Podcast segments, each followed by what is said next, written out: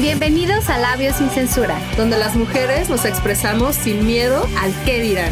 Pues aquí nosotras gritamos más fuerte que nunca.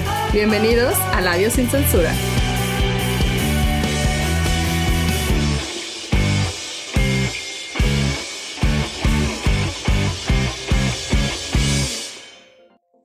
¿Qué tal amigos? Muy buenas tardes. Los saluda la Gaviotica en una emisión más de Labios sin Censura. El día de hoy con un invitado muy especial. Tenemos por aquí al autor José Luis Madero Galán, que nos viene a presentar el día de hoy un título llamado Hemianopsia Global. ¿Cómo estás, José Luis? Bienvenido a Labios sin Censura. Bastante bien, Gaby. Muchísimas gracias. Todo bastante bien, con mucho calor, pero no, trato de no quejarme.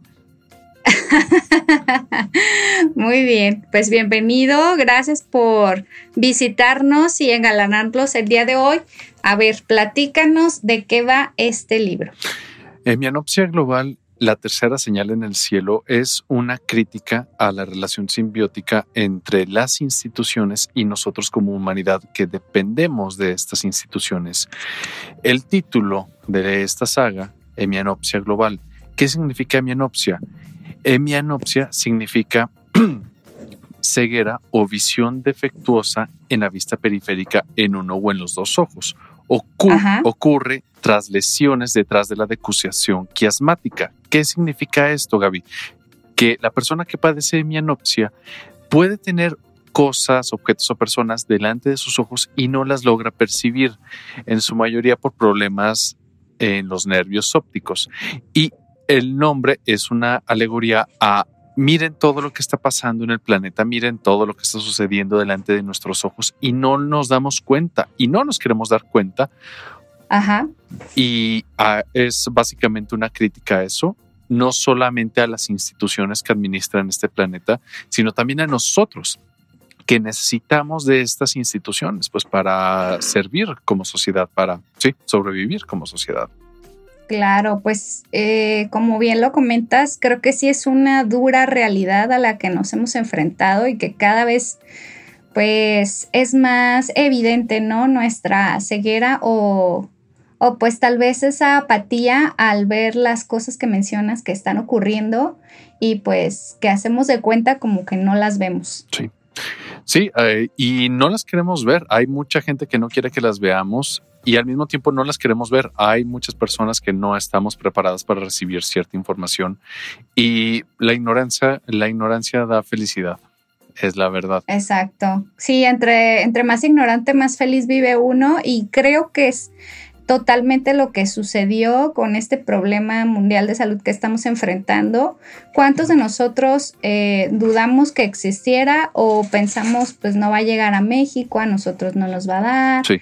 Eh, es una cortina de humo, ¿no? Típico, típico comentario que se hace pues para desviar la, atención, porque pues la verdad es que nos tienen mal acostumbrados a que también en el ambiente político y demás instituciones pues también acostumbran a hacer este tipo de, de estrategias pues para que las personas que les da por investigar pues también como que se distraigan sí, se distraigan y también tenemos un problema que consiste en dar opiniones sin siquiera saber el, del tema que estamos tocando. Hay muchas, hay muchas personas que aseguran, bueno, quiero tocar los dos, los dos bandos, personas que aseguran que el COVID no existe, pero a ellos no les consta. Ellos creen que hay una conspiración maligna de Bill Gates que consiste en acabar con la población mundial a mí no me consta eso, pero a mí tampoco me consta que estas vacunas nos vayan a curar de este virus o que no nos vayan a causar otro problema. Por eso, si no estoy totalmente informado en algo, trato de no abrir la boca. Claro. Sí, creo, creo que esta vacuna nos puede traer algo bien. Eh, sí lo creo, pero no soy un no saldría a campañas para promover la vacuna, porque para mí no me consta que esa cosa no tenga cosas malas, pero tampoco me consta que sea mala la vacuna. Exacto. Pues creo que también depende mucho de cada persona, ¿no? Así como ha habido otras vacunas en, tiempos pasados, pues hay personas que han tenido alguna reacción alérgica o que tal vez han fallecido por algún efecto secundario que digo, puede pasar hasta con un medicamento, la verdad. Entonces, pues creo que tienes toda la razón al decir que no podemos emitir un juicio, no podemos señalar y no podemos hablar algo de lo que no estamos 100% seguros. Sí. Y pues la verdad es que es un problema que cada vez lo vemos más frecuente. Yo creo que todos tenemos un conocido que, que, pues que ahorita ha pasado o que ha sido víctima de pues de esta situación. Sí. Entonces, pues qué interesante que lo, que lo abordes de esta manera en el libro y cómo es cierto que las familias poderosas o los altos mandos, en, hablando de estos grupos políticos o, estos grupos de poder, pues están gobernando al mundo y no nos damos cuenta realmente de cuál es la finalidad de todo esto. Pues mucha de esa finalidad, lamentablemente, pienso yo, consiste en someternos, someternos porque entre más sometido esté un pueblo, más poder llega a adquirir una persona, eh, un, príncipe, por citar a Maquiavelo. Pero como, como dijo una vez Lacan, todo pueblo que busca una revolución está buscando un nuevo líder, está buscando un nuevo, mm, un nuevo, no me acuerdo qué palabra dijo, si verdugo o mm, un nuevo amo un nuevo amo. Lamentablemente, eso es lo que pasa. Siempre vamos a, aunque haya algún cambio, el cambio siempre va a ser, ¿cómo decirlo? Mm. O tal vez va a favorecer más al que esté más preparado, hablando de, de todos estos aspectos, ¿no? Tanto económico como el tema, este, pues de inteligencia, de tener estrategia. Sí. Y de, cierta forma, pues también creo que es como una especie de purga, ¿no? O sea, de, de pues que sí, sobrevive la raza más fuerte, hablando de, por pues, este tema de salud también. Y a veces no es tanto de conocimiento, sino de la estrategia que se tenga en ciertas cosas, hablando también de, la vida, pues, o sea, de nada te sirve ser un erudito en, el tema de los estudios si no tienes conocimientos en más cosas pues lo hemos visto, que así sucede.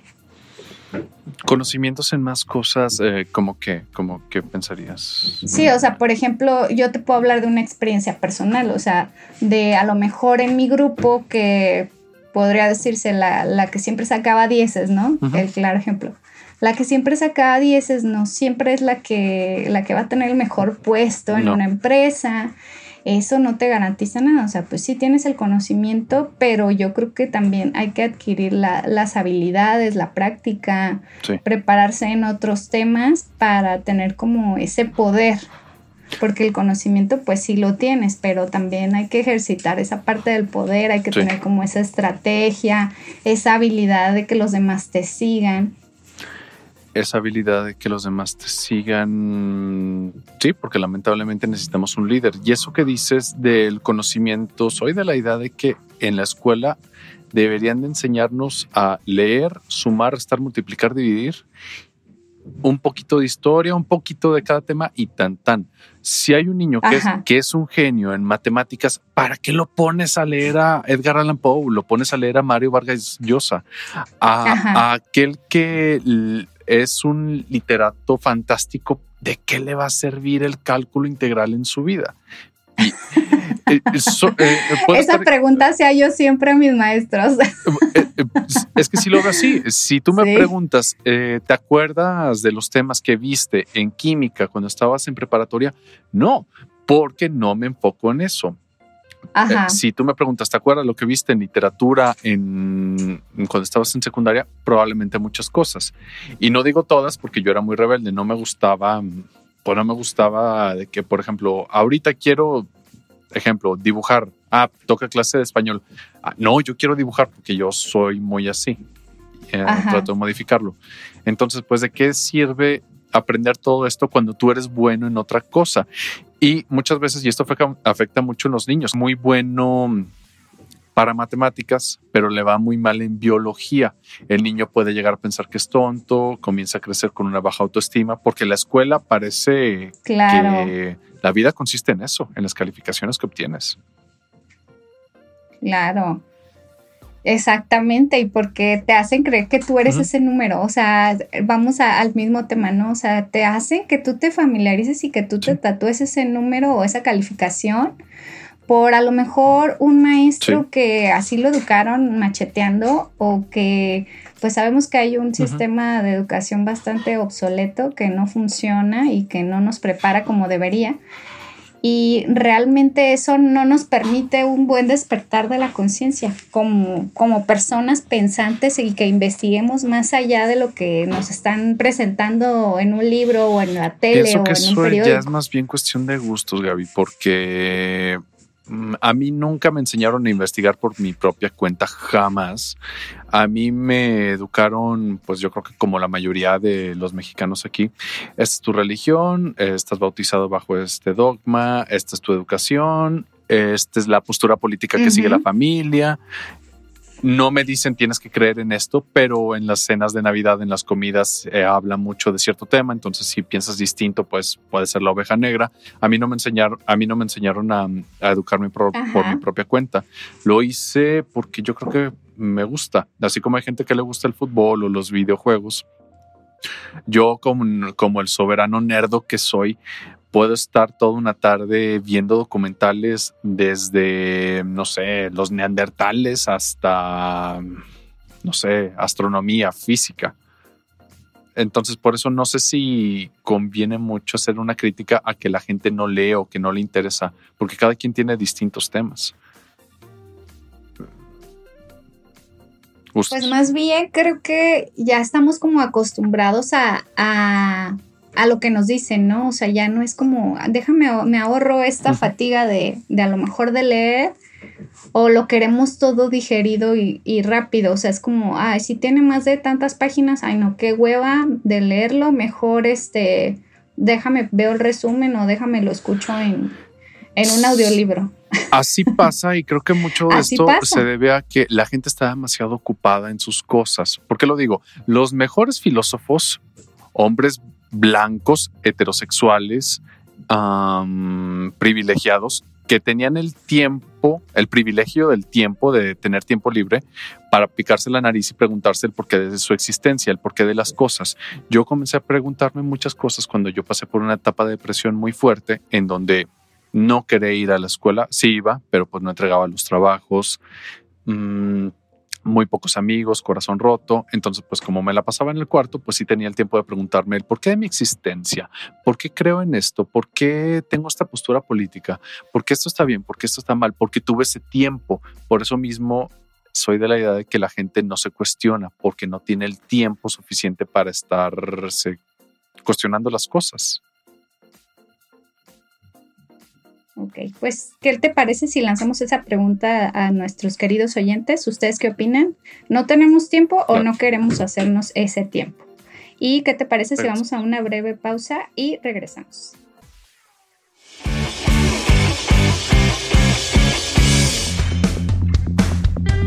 ¿Te encuentras aburrido y a la vez cansado de buscar qué ver en las diferentes plataformas? Sintoniza Cabina Digital de martes a jueves. Disfruta de todo el menú que tenemos para ti. Si te los perdiste en estos días, no te preocupes, los lunes y viernes tenemos la repetición de cada uno de ellos. Y recuerda, estás escuchando cabinadigital.com, lo que te interesa escuchar.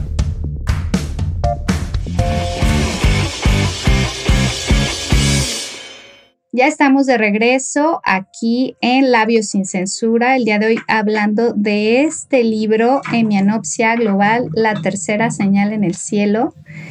Y le cedo la palabra a nuestro querido invitado del día de hoy para que nos siga contando un poco más de qué se trata, por qué nos recomienda adquirirlo y leerlo todo completito. Claro, gracias.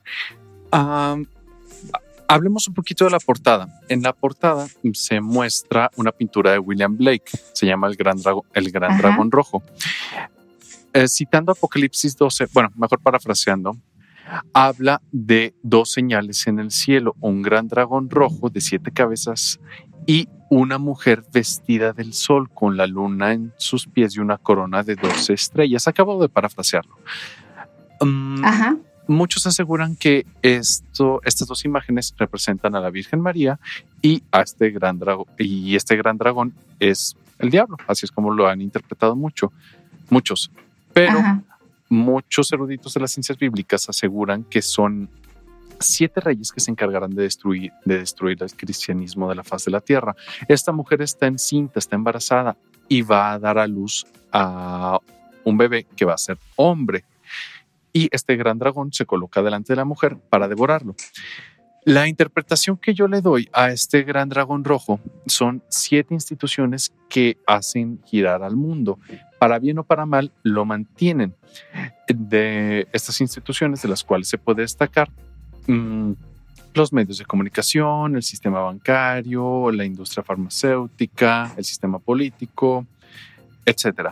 Son siete familias comandadas por siete hombres que desean acabar con el Homo sapiens para darle paso al Homo submisus, Homo, su, homo sumiso, aquel Homo que cree, creerá fiel y ciegamente en su en sus políticos, en sus líderes religiosos, que le gusta estar endeudado, comprándose la nueva tecnología que es exactamente igual a la anterior, pero pues para mantener, para mantener cierto estatus de riqueza, le gusta endeudarse. Em, fomenta, eh, consume mucha comida chatarra, etc. Y este libro es una crítica no solamente a estas instituciones que buscan el poder, sino también a nosotros que necesitamos ser controlados para no acabarnos eh, como especie. el, libro empieza con Joseph y Mary Thompson, que, bueno, eh, si, si asemejamos los nombres con la portada, la mujer vestida del sol, que va a dar a luz a un hijo, mm, se puede intuir que estas dos estos dos personajes serán utilizados por este grupo de siete familias para crear un nuevo orden mundial, una nueva religión, una sola religión, un solo sistema político, una sola moneda, etc. Pero pues estas familias no son perfectas. Entre ellas hay traiciones, intrigas palaciegas, hay sexo, hay violencia, etcétera. Y no las tienen fácil porque hay un grupo de piratas informáticos que desean acabar con estos planes, con los planes de esta familia, para hacer de este planeta uno más justo desde su punto de vista. Ok, me suena tan parecido a Anonymous.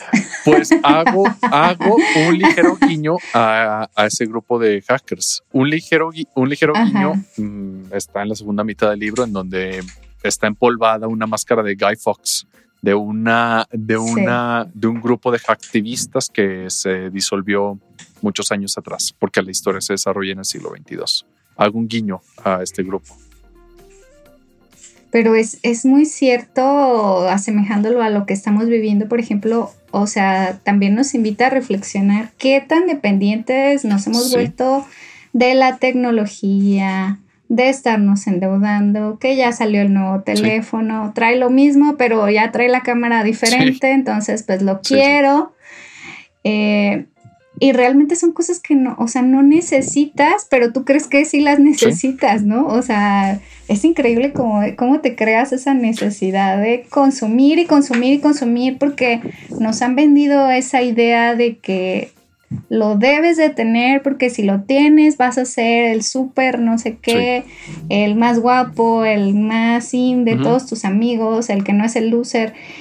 Y realmente uno termina creyéndolo. Lamentablemente. Eso es lo más triste. Y el lector debe de hacer el ejercicio de creer si el submisus ya existe o si está por venir. Claro que exagero mucho todos estos temas. Por ejemplo, el Homo submisus nace con un artefacto que se llama cilindro ultra, un cilindro metálico que con bionanotecnología se junta con el óvulo y el espermatozoide para que cuando la persona nazca, nazca con este cilindro expuesto. Este cilindro está conectado con unos tentáculos o raíces que se asientan en ciertas partes del cerebro. ¿Por qué? Porque a través de esta industria farmacéutica se empiezan a implementar drogas. Drogas que pueden ser o para mantenerte sano o para mantenerte controlado, controlada, o para... Dormido, sedado. lo acabo de decir de una manera muy, muy sosa, pero bueno, lo profundizo más en, el texto, en el libro. En el libro, claro. Haciendo. Sí, pero el tema es que lo manejas de esta manera, a lo mejor exagerada, para, pues, para que reflexione una, una persona, un lector. Que, que, a lo mejor está pasando por una situación así y pues es mejor verlo desde un espejo con mucho aumento, diría yo, para darte cuenta de realmente si estás pasando por esa situación o no, porque, o sea, ahorita que te escucho, pues me doy cuenta de que sí, o sea, en algún momento todos hemos pasado por esa situación y creo que como especie, pues realmente sí nos merecemos la extinción porque pues nos estamos acabando el planeta. Eh, la, envidia o esa soberbia de que no, es que si el vecino lo tiene, yo también lo quiero porque él sí lo tiene. Entonces nos estamos olvidando de, de realmente qué es lo importante, de dejar esa huella, de, de hacer un legado, de hacer algo significativo como especie.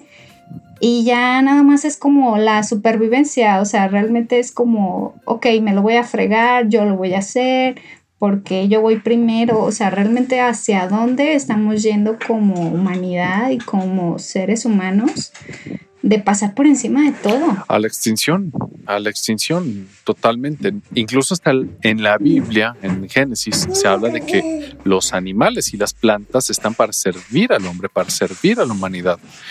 Y lamentablemente sí nos vamos a extinguir como especie. Ya somos tan dependientes de los fármacos, de, em, de nuestros gobiernos, que la próxima guerra mundial sí va a ser mundial, sí va a involucrar a los países de América, no solamente a Estados Unidos. Sí, México habrá mandado algunas tropas en alianza con Estados Unidos, pero la siguiente guerra va a afectar a Latinoamérica, va a llegar hasta Oceanía, habrá bombardeos en Sudamérica.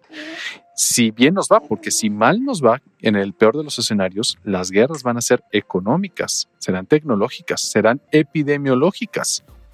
El COVID nos ha enseñado que un microorganismo de verdad se puede utilizar para reducir a una población o para amenazar a una nación.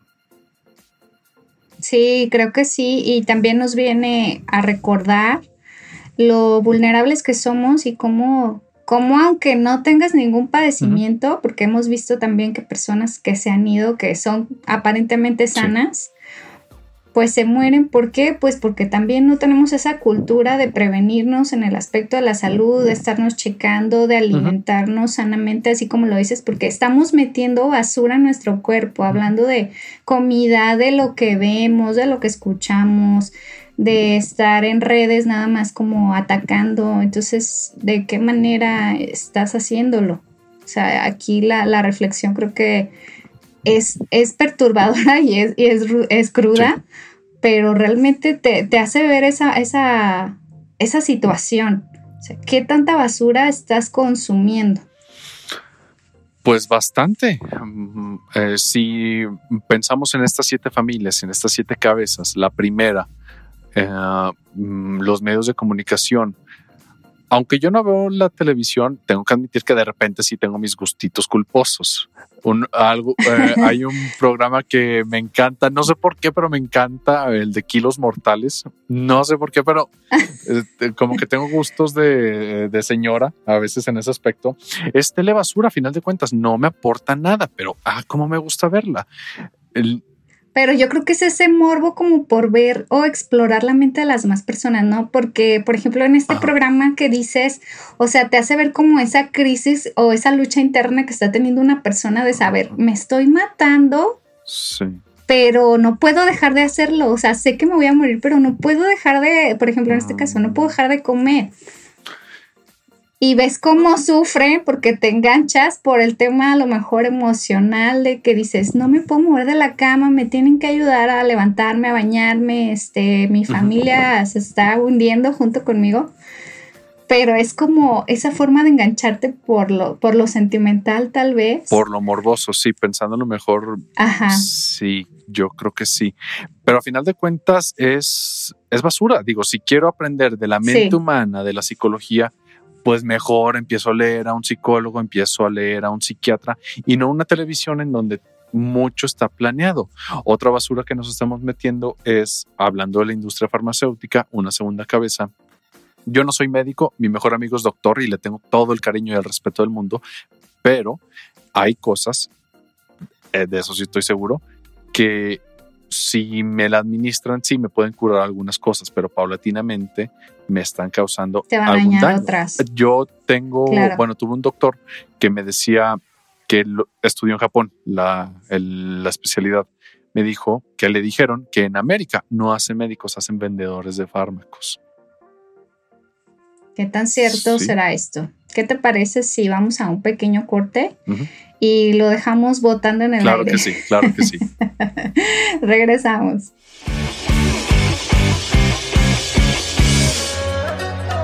Hola galletitas, soy Scarlett. Y yo soy Mike de su programa Galleta Surtida. Acompáñenos todos los martes a las 7 de la noche para divertirnos, echar chisme e informarnos sobre todos esos temas que nos interesan a la comunidad LGBT. ¡Ey! Pero también heterosexual, porque aquí no hay espacio para las etiquetas. Recuerda, nos vemos todos los martes a las 7 de la noche por Cabina Digital, lo que te interesa escuchar.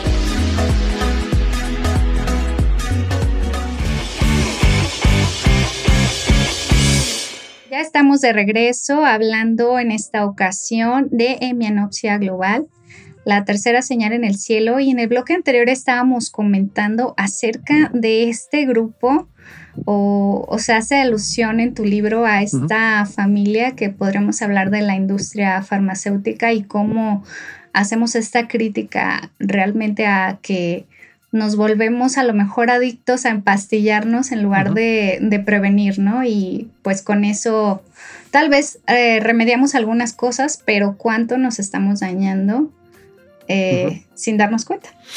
Sí, hago, en el primer capítulo hago una crítica a eso y al mismo tiempo a los medios. En este capítulo, en las primeras hojas, una persona muere en un autobús. Una segunda persona, pues bueno, nadie parece estar muy sorprendido de esa muerte. Una segunda persona dice, así se murió el primo del amigo de un vecino, no sé, algo, algo por el estilo puse. Una tercera persona dice, así se murió el amigo del maestro del, no me acuerdo cómo, pero una persona lejana. Una siguiente persona dice, hay una pandemia, hay una, sí, hay una pandemia. Y una última persona dice, no puede haber una pandemia, mi esposa es doctora. Y si hubiera una pandemia, saldría en todas partes. Claro que no hay ninguna pandemia. Pero ¿qué tal si hay un grupo de personas que no quiere que se sepa que algo de escalas globales están sucediendo, tanto Ajá. de los medios como de la industria farmacéutica? Y hago una crítica a eso en este primer capítulo. Es un ejemplo. Ok. Sí, un ejemplo muy cercano a la realidad. Sí, sí, sí. Pues sí, realmente cuánto de esto, fíjate que hasta curiosamente, o sea, creo que los medios nos venden mucho esta idea de, o sea, lo típico comercial, ¿no? De la pastilla, ay, si te sientes así, así, así, tómate esto, o sea, no es como de consulta a tu médico, ve con un doctor que te recete, no, Sí, es sí, sí. tómate, hazte esto, compra esto. Sí, sí, sí. Entonces ya desde ahí nos fomentan más la, la cultura de la automedicación Sí. en lugar de investigar más profundamente qué es lo que está pasando, porque pues sabemos que el, el cuerpo manifiesta a lo mejor con algún dolor algo más severo. Sí. Mm, sí, sobre todo porque ya nos volvimos muy yayistas, como dice mi señor padre. Co- eh, queremos las cosas de manera inmediata y eso la, te- eh, la tecnología nos, ha perjudicado bastante. Queremos todo hacerlo ya.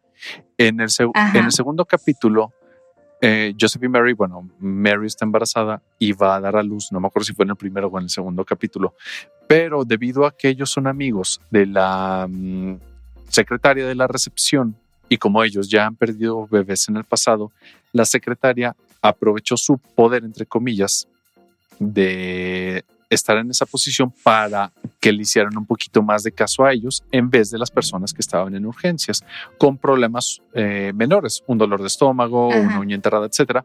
Y una persona, yayista que quiere todo ya, se queja a través de sus redes sociales con su teléfono diciendo, inventando mentiras de que ella ya llevaba tres horas en el hospital y una, y una pareja rica la acaban de dejar pasar.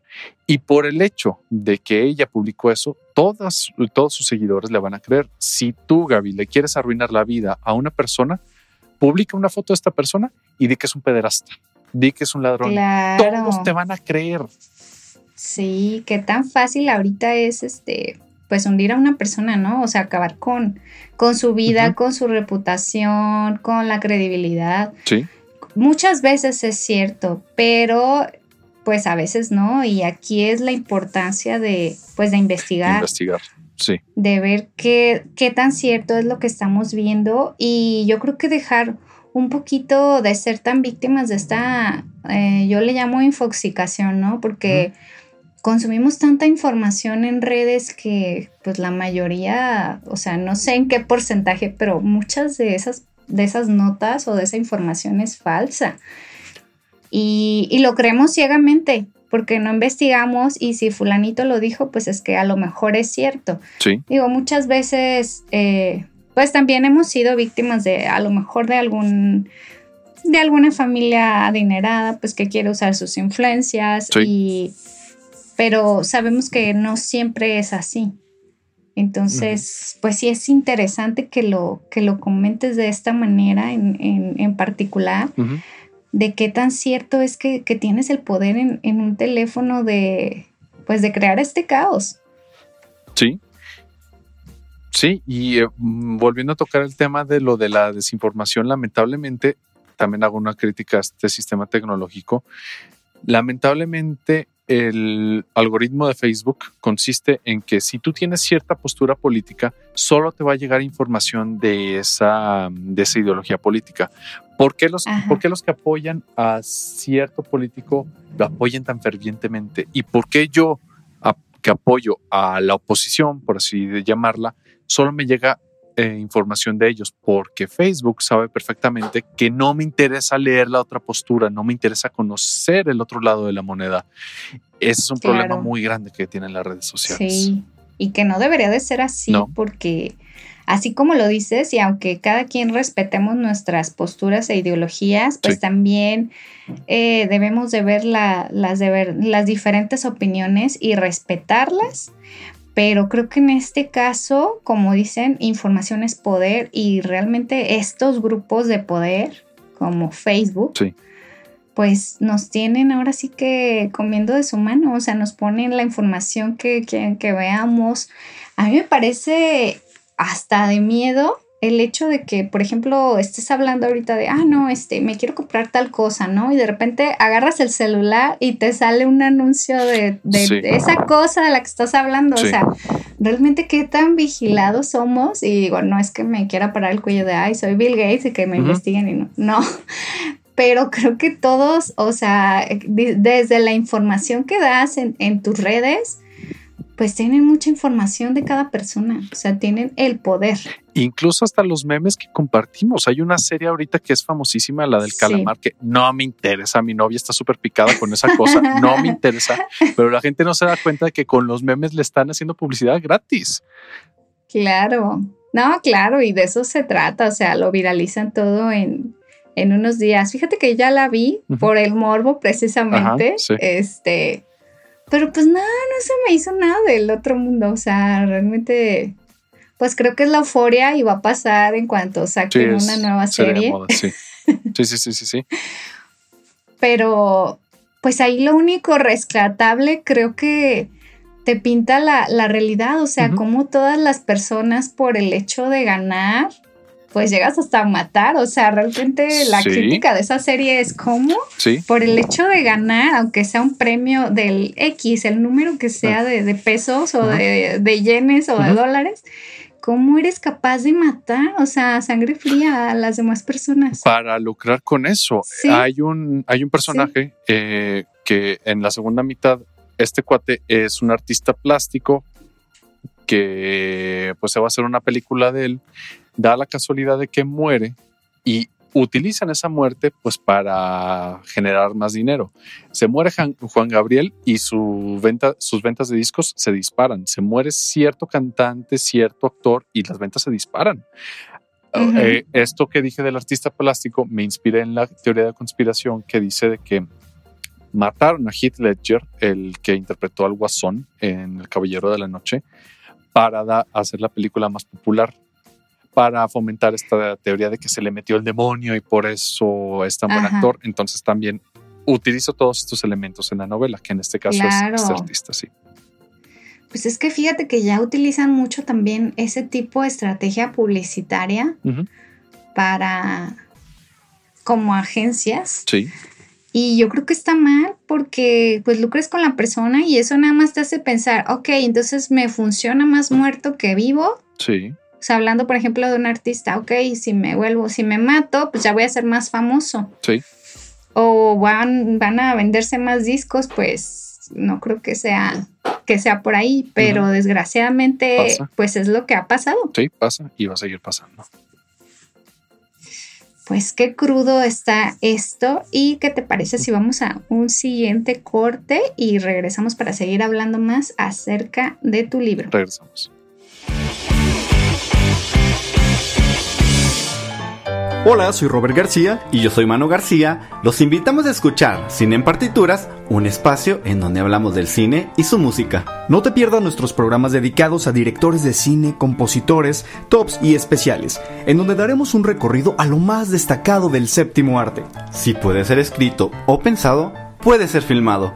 Escúchenos todos los miércoles a las 2 de la tarde y la repetición los viernes a las 3 en cabinadigital.com. Lo que te interesa escuchar.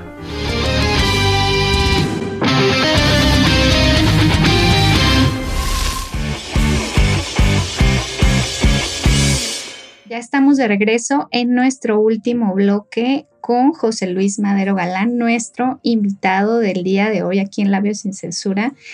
Y me gustaría preguntar, ¿quién es José Luis Madero Galán? José Luis Madero. Bajo tus ojos. Claro. Ay, Simplemente soy una persona más del montón dentro de las 7 mil millones que habitamos en el planeta. Estudio una carrera, arquitectura. Mm, pues me gusta estudiar, me gusta mucho la música. Escribí un libro que es este, Mi Anopsia Global 1, La Tercera Señal en el Cielo. Un libro en el cual me desahogué de muchas cosas después de años de depresión, en donde no sabía qué hacer con mi vida.